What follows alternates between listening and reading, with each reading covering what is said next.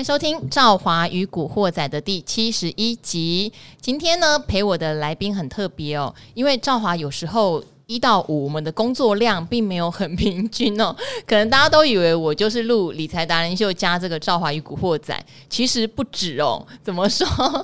我的节目呢，它现在越来越多元了。大家如果有在看的话，会知道我还有纯的网络教学版，好像小哥的歌有仇必报啦，朱老师的标股在线等股鱼的存股 debug，现在还多了产业队长的那个产业捷报。好，这些都是纯网络版，所以等会有一天。会变成我要录电视版，我要录网络版，我还要网络的收费订阅版，我还有 Podcast。好，通常录这么一串呢，比较不会出现的就是在我身边的这一位，所以很难得，他今天也陪我录了一个所谓的大满贯日哦。对，好，先讲哦，他就是大家心目中现在就是我的理财达人秀第一型男，穿着打扮非常多人在追踪在询问的。基金医师智元哥，Hello，大家好，赵华，大家好，好好，志远哥，因为穿着打扮非常的有品味，很多人都会问志远哥的衣服在哪里买，鞋子在哪里买。上个上个星期真的有一位粉丝朋友来敲我，来敲你，哈，来去哪儿敲你？去你的粉丝团吗？对对对，他问我说衬衫在哪边买的。好，所以哎、欸，如果想要打听志远哥的行头哦，赶快去加入那个志远哥的粉丝团，对不对？粉丝页，哎，可是现在诈骗很多哎、欸。对，你的你的有蓝勾勾吗？呃，对我我我要申请那个绿色认证了。哦，你要申请绿色认证还是粉丝团蓝勾勾？那粉丝团蓝好蓝勾勾，我们要赶快帮智元哥申请。他名字叫什么？啊，基金医生，就叫基金医生。对对对，就是在达人秀里面大家帮我取的，所以我觉得呢，我就把它证明了，顺势证明了基金医生冯志远的财经笔记。基金医师、基金医生冯志元的财经笔记，对，可能以后会有子粉丝团。基金医生冯志元的穿搭笔记。那我觉得这个呢，这个原地呃，我成立的原因就是因为说，呃，大家都知道我在理财达人秀，或者是我也是一些受访，嗯啊，一些相关的一些个人的一个见解啊。这个原地呢，就是纯粹。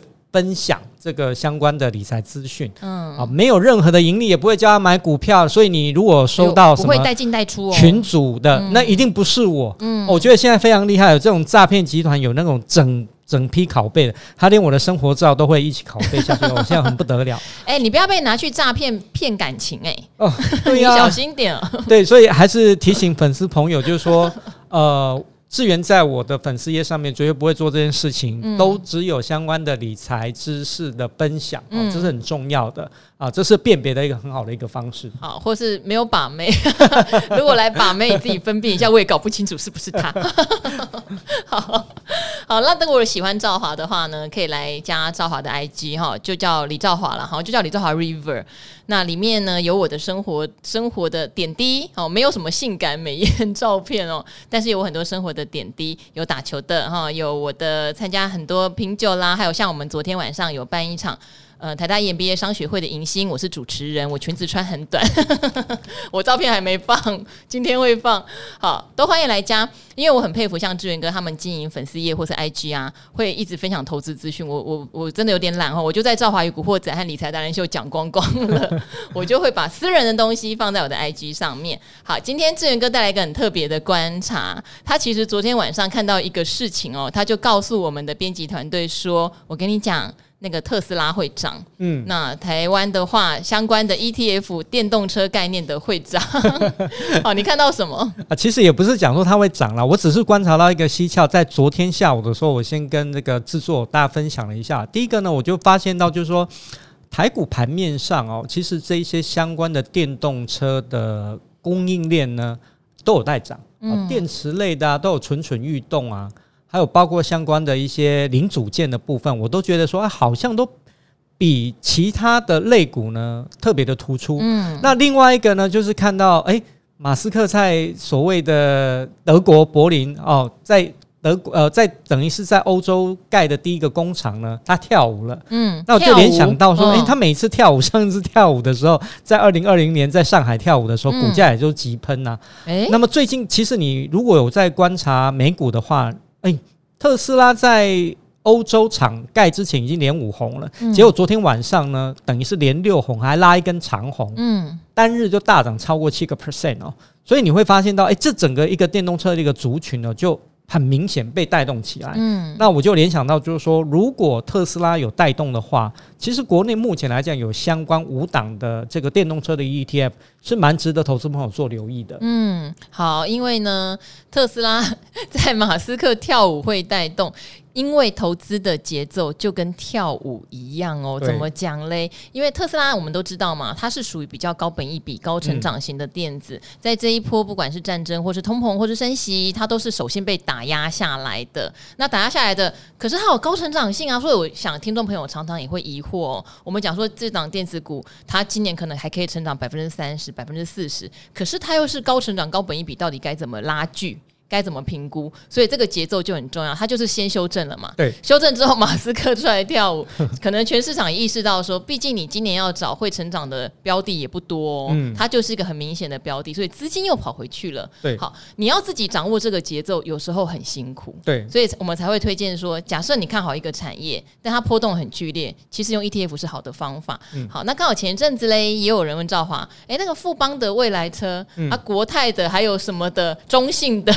电动车到底这些车有什么不同？好，那志源哥有讲，其实它就是有纯跟不纯的不同。对，其实简单讲哦，其实它就分国内组跟国外组哦。那么国内组的话，大概就是以这些电动车相关的供应链链为主。所以中心绿能电，当然当然中心绿能电动车它不是完全都是在电动车上面，它有一个绿能的一个概念哦，只是说他们是比较 focus 在所谓的台股。嗯，那在外国组的部分呢，大概就是以国泰。呃，这个智能车跟这个富邦未来车为主，嗯，那这两个又有什么不一样呢？这个国泰电智能车其实它是比较，我认为就是我们比较讲比较简单，就是比较纯，比较纯的意思就是说它的成分里面呢，几乎就是以电动车产业为主的，嗯啊，就是你想得到的啊，什么特斯拉、未来汽车、好宁德时代，大概大概就是这些相关的个股。但是呢，富邦未来车呢，哦，你讲未来车，它是指。未来移动经济，也就是跟移动有相关的都算都算。所以呢，移动相关的电动车有没有？有。所以它特斯拉其实比重也蛮高的，也不低哦。但是呢，因为是以移动经济为主，所以它有很多的传统车厂，嗯，像什么 Toyota、福特啊，都在里面。这个通用啊，因为这些传统车厂有生产油电车，他们自己也有电动车。所以呢，这一些传统车厂其实都有掺杂在里面，甚至于呢，富邦未来是还掺杂了一些所谓的 Uber，嗯，啊，跟移动有关，但是它可能跟电动车比较没有直接关系，它有间接关系啊。因为我有时候，我现在常常叫 Uber，我优先都会选择什么？减碳 Uber，它现在有这个选项，也就是说，你选减碳 Uber 呢，要不就是油电，要不就是电动车，一定是这两种，所以你会做到比较新的车子。所以它是跟这个有一个间接关系，比较没有那么大的一个直接关系。那么去年的表现，如果你有观察这些电动车的 ETF 相关的绩效来看的话，去年反而是富邦未来车表现比较好一点，因为其实特斯拉在去年有一个比较大幅度的一个修正。是。反而是在传统的这些车厂的部分呢，因为它没有涨很多，涨很多，所以呢，如果你看它只看绩效的话，其实富邦未来车其实在去年表现的比较好。那我们今年呢，为什么在现在这个阶段特别去讲纯度稍微比较高的呢？是因为说，如果未来特斯拉是一个主要的领头羊的话，那这也主要是呼应到说，昨天我看到一篇外资报告，因为现在电池哦这些。呃，像镍啊这些妖镍，妖镍对，就原物料其实都在大涨，贵金属啦都在大涨，对。所以电池的成本呢，已经有被拉高的一个现象。所以呢，其实已经有外资提出，就是说，像福特汽车所今年所定的电动车的销售目标，大概没有办法达成，而下修它的目标价。那么，如果这个趋势是成真的话，那么可能对传统车厂来讲，今年压力就会比较大，嗯，因为他们的营运成本也好，或者是取得原料的这个。这个能力也好，虽然说他们也是很大的车厂，可是呢，毕竟在电动车这个领域里面，还是以特斯拉来讲是大者很大。对啊，量的话还是特斯拉大啊。对，而且现现在还有所谓的 Model Y 哈，它为什么跳？其实就是因为它第一批的 Model Y 已经开始交货了，所以呢，而且听说有要涨价的一个。呃状况。是，如果它真的涨价的话，还会拉高它的一个毛利。嗯、所以我觉得反而是今年呢，以纯度比较高的这个电动车 ETF 是比较有机会的。嗯、那么另外一档，我觉得也很有机会的，就是我们一直在谈电池。对，那刚好有一档呢，它直接。集中在所谓的电池跟储能，也就是中性的电池跟储能这个 ETF，我觉得这档 ETF 很新，但是我觉得它的一个投资概念哦，倒是蛮符合现在的一个时事跟趋势的，所以我觉得这一档电动车的 ETF 也是这个投资朋友可以留意的一个部分。好，其实说好也是好，说坏也是坏，就是台湾现在发的 ETF 越来越多，种类越来越多元。你看，光一个电动车产业，有纯的啦，不纯的啦，有整车的啦，有晶片的啦，也有 focus 在 电池上面的，选择变得很多。好，所以大家怎么配置？有时候资金只有一份嘛，照我常常讲。因为上次有人问我有没有买电动车 ETF，我说我现在还没有，因为我的资金只有一份，我不可能到处买。嗯、好，但如果你真的很欣赏这个产业，也许你真的就可以把一部分资金拨进来。嗯、我也发现最近越来越多人留言给我们的时候，在聊他的资产配置。对，我觉得这很棒哎、欸。嗯，我很少怎么讲，我我我做财经那么久以来，好，不管是跑平面媒体，然后到电视台做节目。做教学，我其实很少听到有人跟我分享他的资产配置。嗯，很多人都想重压，嗯呃，喜欢什么个股什么的，连买基金的人都没有那么多。对。可是现在我做这个赵华与古惑仔，可能在志源哥的宣传哈，古鱼的宣传下面，哇，大家都对资产配置很有想法，所以我收到好多问题哦，嗯，都是好详细的把自己的配置讲出来，然后问我们好不好。其实我觉得都大部分都还蛮不错。对，其实我觉得这跟呃整个大家理财知识的提升有很大的关系，嗯、因为有像。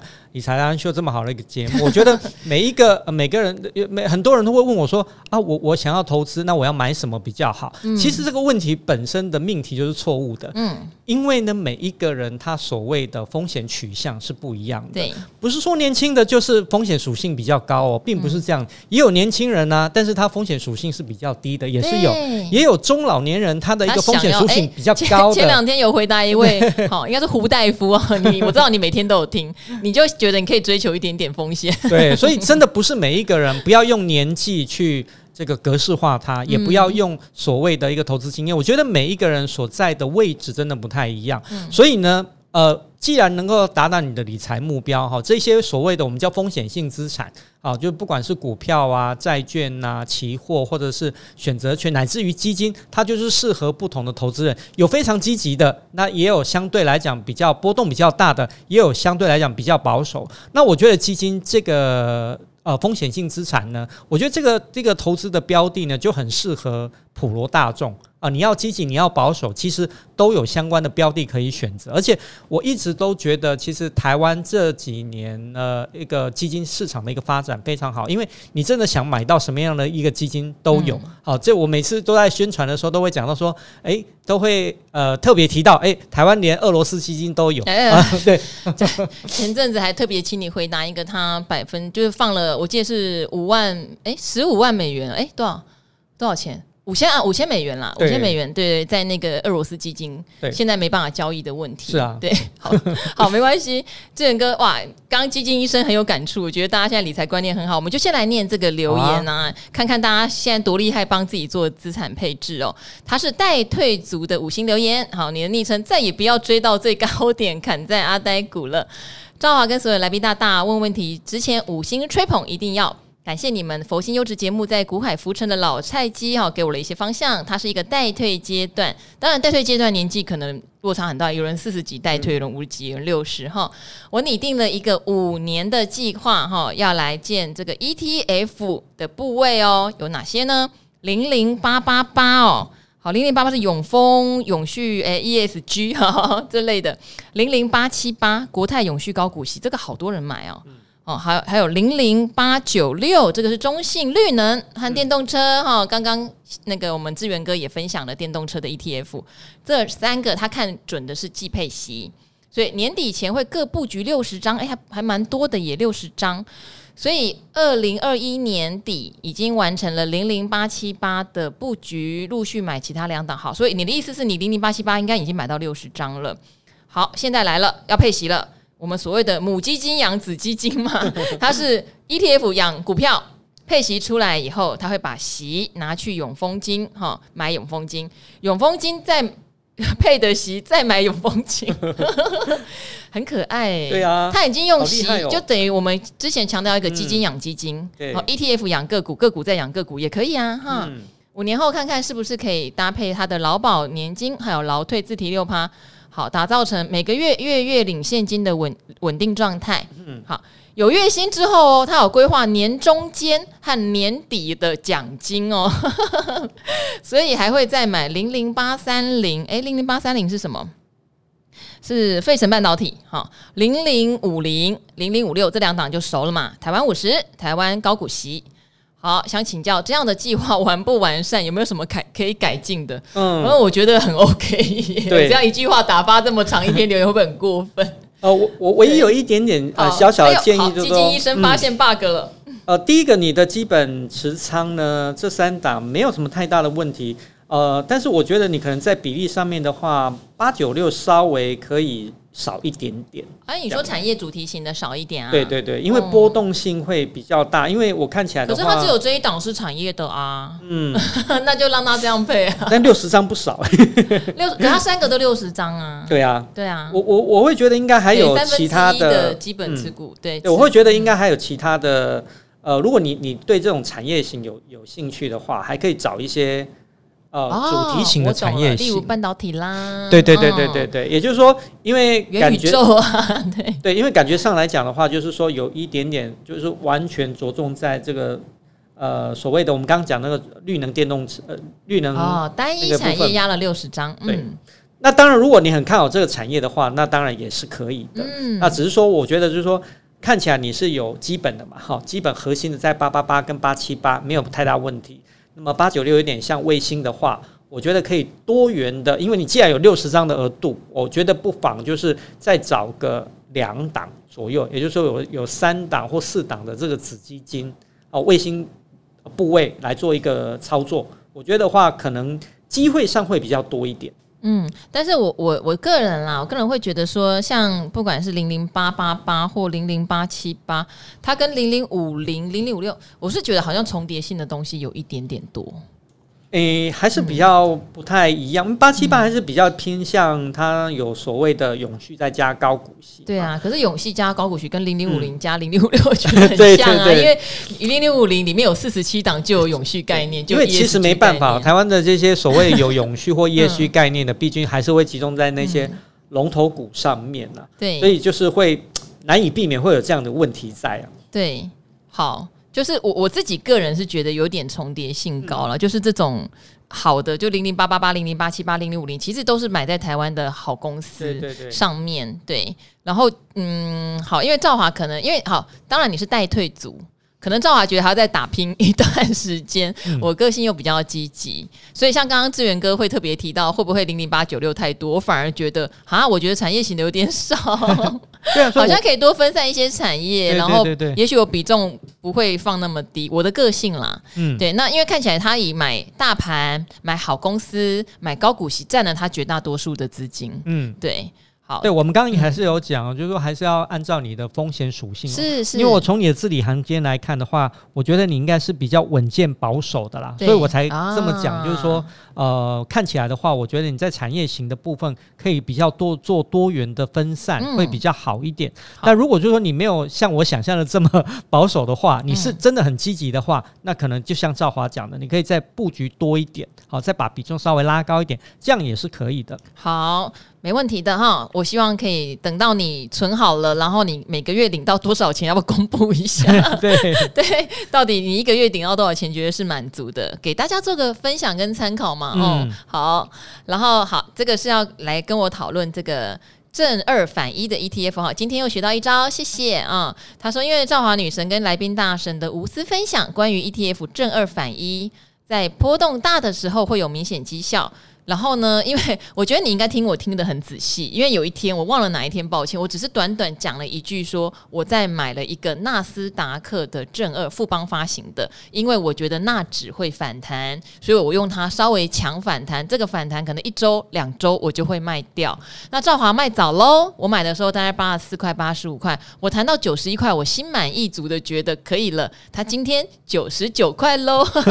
可是因为当初我买这个富邦纳斯达克正二本。本来就只是想做一个反弹波段，我也不敢赌美股会弹那么大，所以我已经很开心了。好，那我只是无意间讲一句，还没我刚刚讲那么多，所以这一位就听到了耶。他就说都没有想透，说强反弹行情时可以短进短出。赵华女神一番话让我整个豁然开朗，真心感谢这个好节目。那因为刚刚好我在讲这句的时候，有人到我的 YouTube 留言说，那他可不可以凹这个纳斯达克正二哈，凹到年底呢？放到年底不就赚超多吗？因为我们不是觉得美股下呃下半年还会有行情吗？嗯，对。那这要怎么怎么解呢？赵华不会这么做，因为我现在是赌反弹，嗯、不是赌大多头。嗯、我觉得我大多头当然没有问题。嗯、哦，那我现在只看先反弹嘛，然后再来是它上涨那么多，它遇到有修正也跌很快。跌很快的时候，你会不会抱得很害怕？嗯，如果你不会，那当然是可以试试看啦。嗯，好啊。另外，当然就是像这种正二反一里面都有期货商品是包含在里面，它才能杠杆嘛。嗯，期货它在转仓的时候，其实对这样的商品是有点扣血的机制。对，就是它会有点。净值减损一点，减损一点，减损一点的问题，嗯、所以我才会说不要放比较长的原因在这里。嗯、哼好，那我不晓得志源哥觉得这个东西长短很好用，那放长可以吗？那放长其实是真的是不行的，这跟产品特性有很大的关系哦。因为就是说，呃，不管像正二啊、反一啊这些所谓的杠杆型的或反向型的，这一些都有一个所谓的衍生性金融商品在里面。嗯，那衍生性金融金融商品基本上来讲，像期货或选择权都有都有这样的一个。意涵，那这一些呢，都有一个，就是第一个转仓的成本，然后这个月换到下个月会有转仓的成本，所以它基本上呢，直接侵蚀掉你的本金。第二个呢，是所谓它有一个所谓时间的递减的这样的一个效应，也就是说，你会常常发现哦，如果譬如说你买一个，譬如说我们讲这个飞腾半导体正二好了，你买这个这个这个 ETF 正二的 ETF 呢，诶，你会发现这个指数没什么动。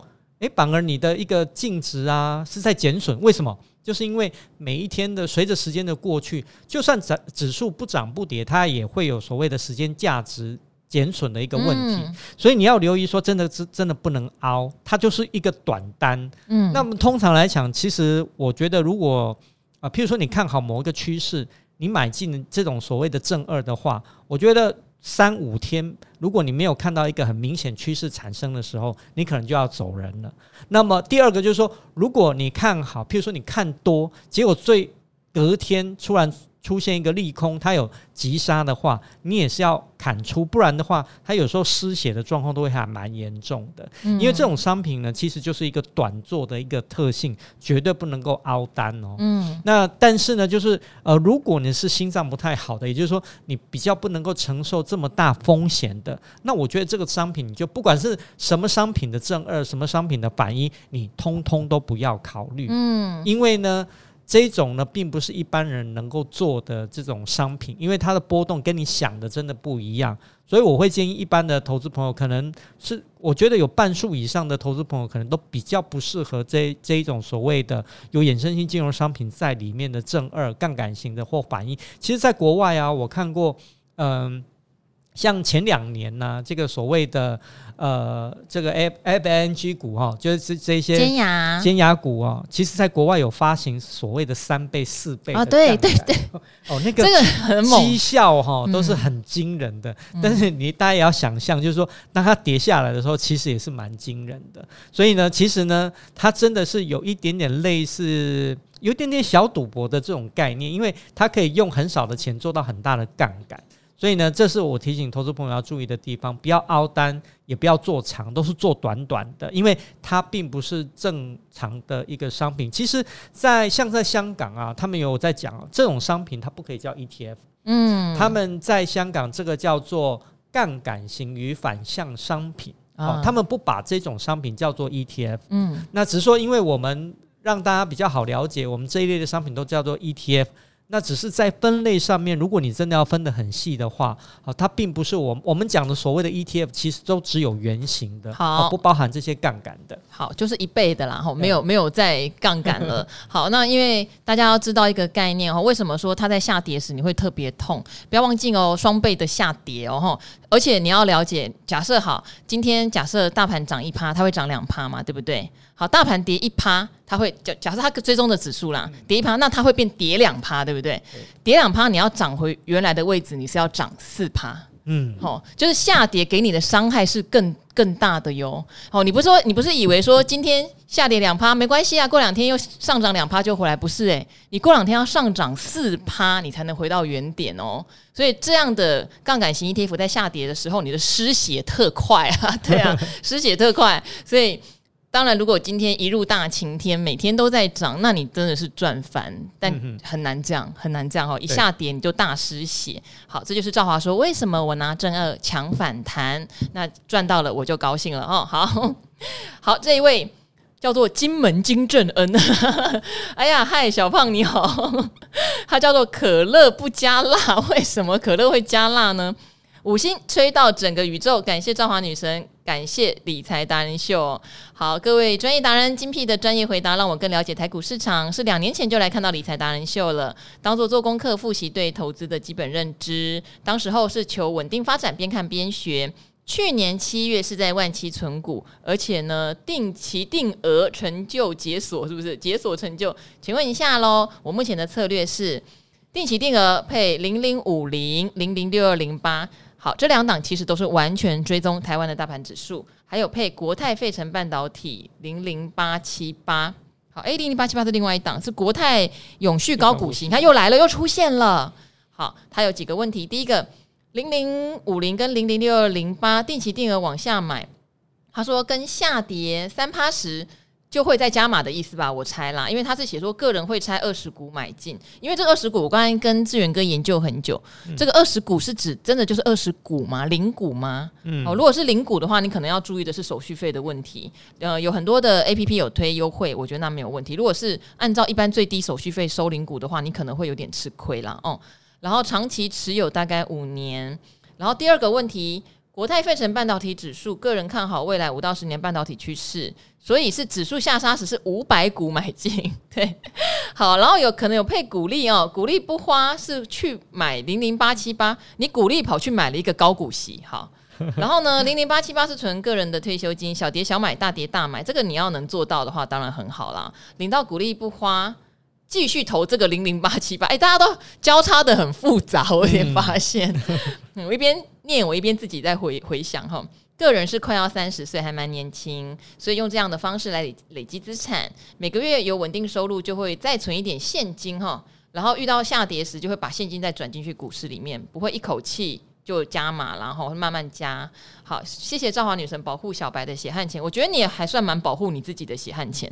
嗯，我觉得是这样。那这样的做法，志远哥觉得呢？他拆的很细，对，很细。我觉得这个这个投资方法还挺复杂的。嗯、那么简单来讲，其实它就是结合了定期定额加不定期不定额的方式。对，就是下跌时会再加码的，会再加码。那一样就是说，如果这个你真的是拆二十股的话，留一下你的手续费。哦、那么这个国泰配成半导体的部分呢，你是看好未来？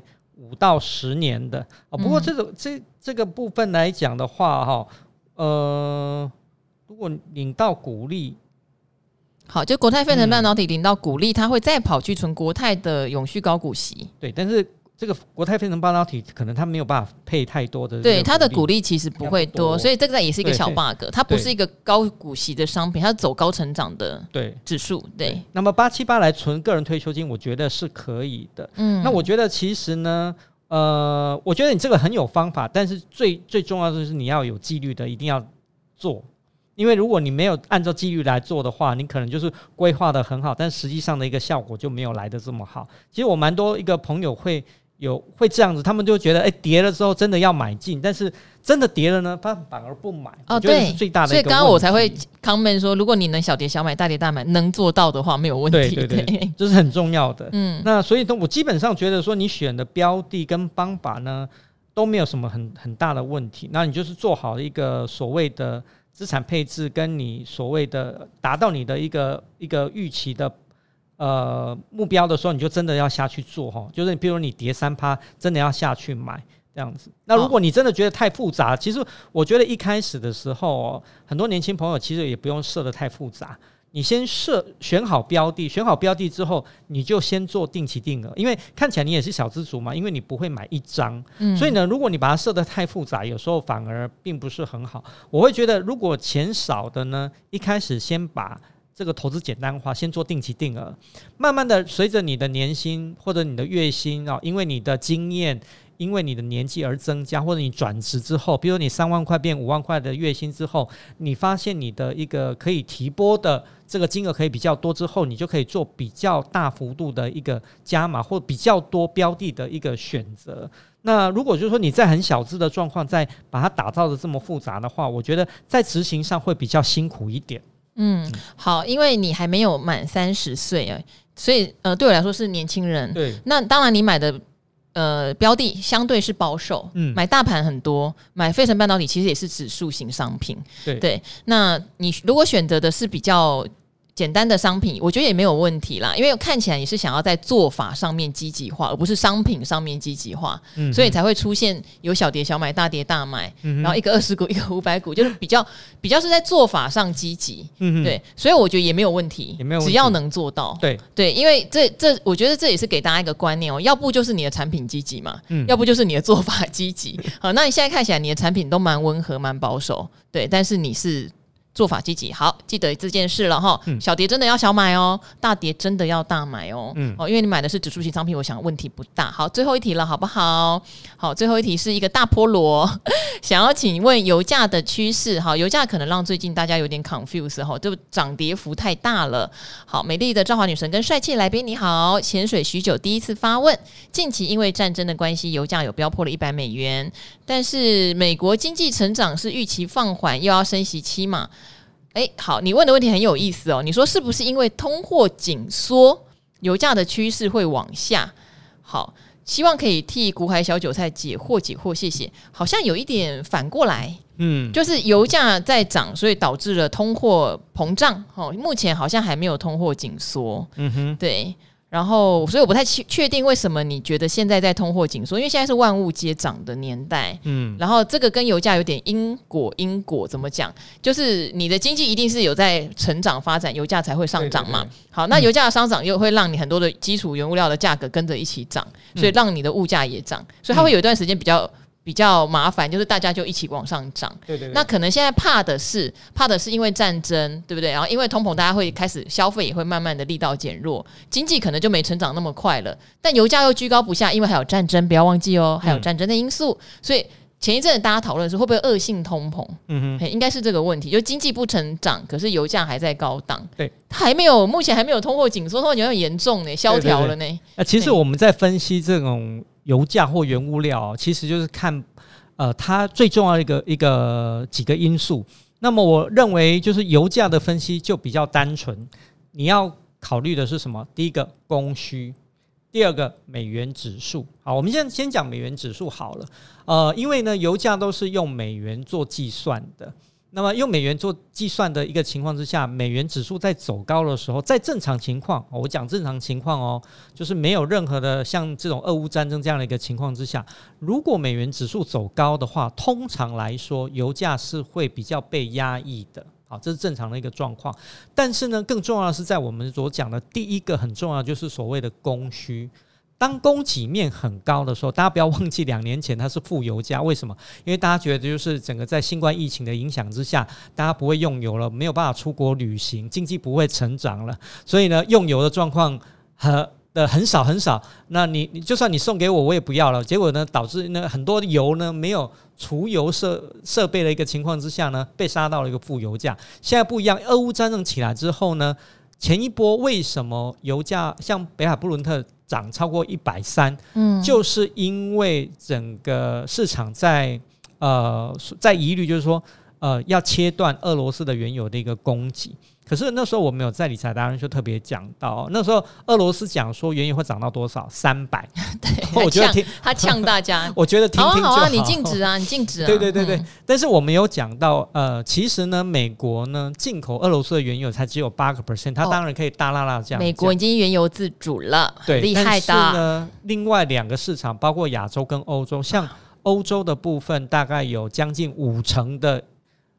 呃，仰赖原油进口是来自于俄罗斯，嗯、所以呢，其实这一两天你会发现到，这个俄、呃、这个所谓的欧洲的部分呢，没有很赞成这样所谓的呃禁运这个俄罗斯原油的部分，嗯、所以呢，最近的油油价反而是出现一个震荡。嗯，所以呢，未来我是怎么看？就是说，呃，最近的油价还是走消息面，也就是说，有没有消息面会影响油的供给或需求？大部分现在就是集中在所谓的供给面的部分，比如说，真的我们刚刚讲的制裁俄罗斯原油出口这件会成真的话，那么你原油的供给就会受到紧缩，那这样子的话，油价就有可能出现一个喷发。但是如果没有的话，以现在正常的一个供需状况来讲，其实我认为下修的几率反而是会。比较大的，因为全球的一个经济成长没有到，就是说好到要需求很多的一个原油。那么原油最近的大涨，其实都是来自于战争跟大家的想象所谓的供需的不平衡。这也是为什么我们认为，就是在油价超过一百三以上哦，如果有能源基金或商品类原物料基金的投资朋友，要短多。获利了结一趟的一个很很重要的一个原因，当然你要再介入也可以，只是说我们有讲过这一类的相关的原物料基金啊，或能源基金，其实它波动比较大，你在资产配置上面要比较留意一点。嗯，那我觉得，呃，前一波也就是历史的天险一百四十七美元，我觉得并不容易突破了，因为那个是一个全球一个经济处于一个真的非常大多头。架构热到最高点的时候，对，所所建构出来的一个历史天价。那么，如果说呃以现在的一个经济状况来讲的话，我觉得还没有到那样的一个程度，足以去支撑这么高的油价。而且前一步不要忘了，那个一百四十七出现之后，回档的速度也是相当的快哈。所以我觉得在这个部分，也就是我觉得你可以先做一个区间操作哦，大概就是所谓在一百到一百三之间。好，如果你对这些呃，油价相关的这些商品，呃，期货也好，或者是所谓的能源天然资源基金也好，如果有兴趣的话，大概先在这个区间上面去留意，那么特别去留意一些，呃，跟供需相关的消息面会足以影响的。那做好一个所谓的资产配置跟停利停损，我觉得是最重要的。好哇，这两个好认真哦，对这个，趋势分析的非常详尽哦。那我最后的话哈，你快速念一个留言，那我们就可能要结束今天哈跟大家在空中相聚的时光了。这一位是一个猫女（括号奴）哦，为什么会选这一则留言？是因为赵华想说再解释一下好了啊，因为他说刚刚听赵华说他曾经养过二十六只的流浪猫，薪水的一大部分缴完房贷，大概就没。没了，是真的。月光族好长一段时间，心里觉得好感动，心里都温暖起来了。我也是猫奴，难怪那么爱赵华的节目。爱猫的人最善良。好，因为二十六只是因为我常常会捡到，我那时候运气很奇妙，我真的就是捡到。人家问我怎么捡到，我不知道。猫会来找我，然后也都是大肚子的母猫很多，所以常常在我们家就生一窝。